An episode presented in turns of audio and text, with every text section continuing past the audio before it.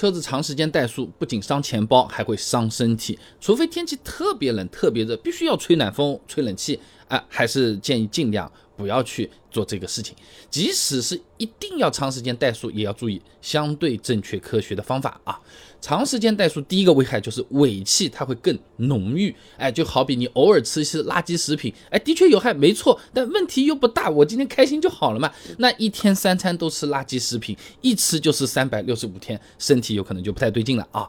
那北京交通大学王路婷有篇硕士论文《机动车怠速排放对社会大气环境的影响研究》，上面他有讲到啊，这机动车在怠速工况下呢，发动机为贫氧偏浓燃烧，贫就是贫困的贫啊。在怠速工况下呢，这机动车排放的 HC 碳氢化合物和 CO 一氧化碳浓度呢是高于其他工况产生的浓度的。什么意思嘛？就是简单讲，怠速的时候车子不动，排的尾气和空气混在一起啊，又被吸回去了。哎，这样发动机的燃烧状况它就变差。那比较有意思的啊，不少国家还出台了反怠速法规。哎。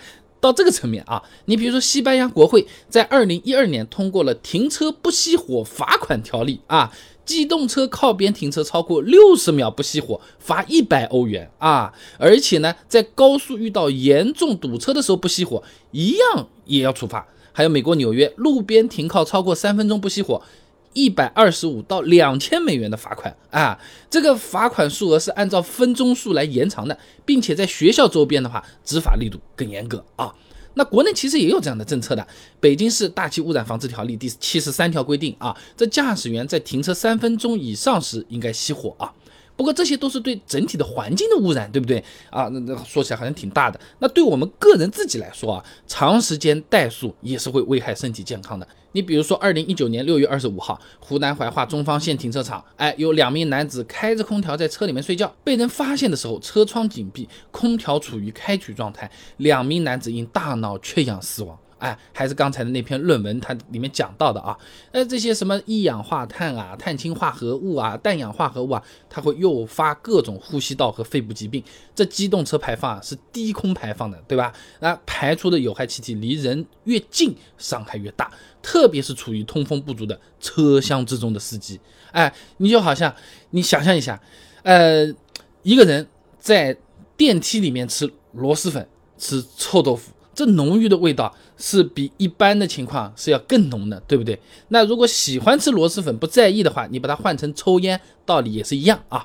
那如果说夏天实在是太热太冷，车子真的是需要长时间怠速开着空调，那为了我们自己的身体健康啊，还是要开一点车窗的，打开外循环，空调风量也开的大一点，增加通风。你不要心疼这个油钱，哎，窗户打开了效果差的更费油，那你这个时候不要去管这个了啊。那么除了大量尾气危害环境和危害司机健康呢，长时间怠速。还会白白浪费汽油嘛？就是钱嘛。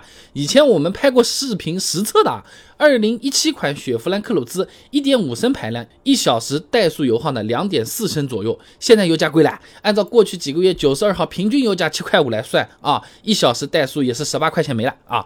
一一顿外卖钱了啊！那我还找了些其他车型每小时怠速油耗给大家参考一下啊。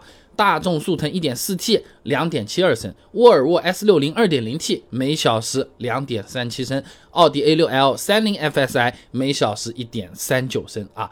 这个怠速油耗并不是和排量成正比的啊，要看具体车型的，但是普遍两升是跑不了的。超跑什么不知道，没有机会测啊。呃，那最后呢，呃，发动机长时间怠速呢，发动机也会更容易积碳的啊。吉林大学杨奇有篇硕士论文《发动机积碳治理与评价方法研究》上面讲啊，经常。处于怠速工况下呢，进入发动机的空气流量小，那对积碳的冲洗力度不够，就更容易导致积碳堆积啊，就和桌子上面有灰尘一样的。你每天擦，呃，不明显的桌子都还挺干净，你一两年不擦，你看着这桌子这个颜色都变掉了，一层灰了啊。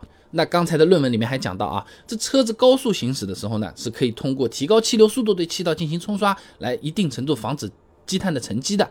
那如果以前停车怠速等人的情况比较多，那你刚好又是出差，你看这种商务车的这种情况，那这种方法一定程度也能清除积碳啊。那效果更理想、性价比更高的方法，当然是使用清洁型的燃油宝了啊，除积碳效果是比较好的。我家也有卖，可以去看看啊。那总的来说呢，长时间怠速排放的尾气呢，不仅对环境、司机朋友们的身体有害，对我们的钱包也是有大大的损伤啊。不仅白白浪费汽油，还会加重发动机积碳，积碳再把它搞回来也是要代价，也是要花钱的。何苦何苦啊！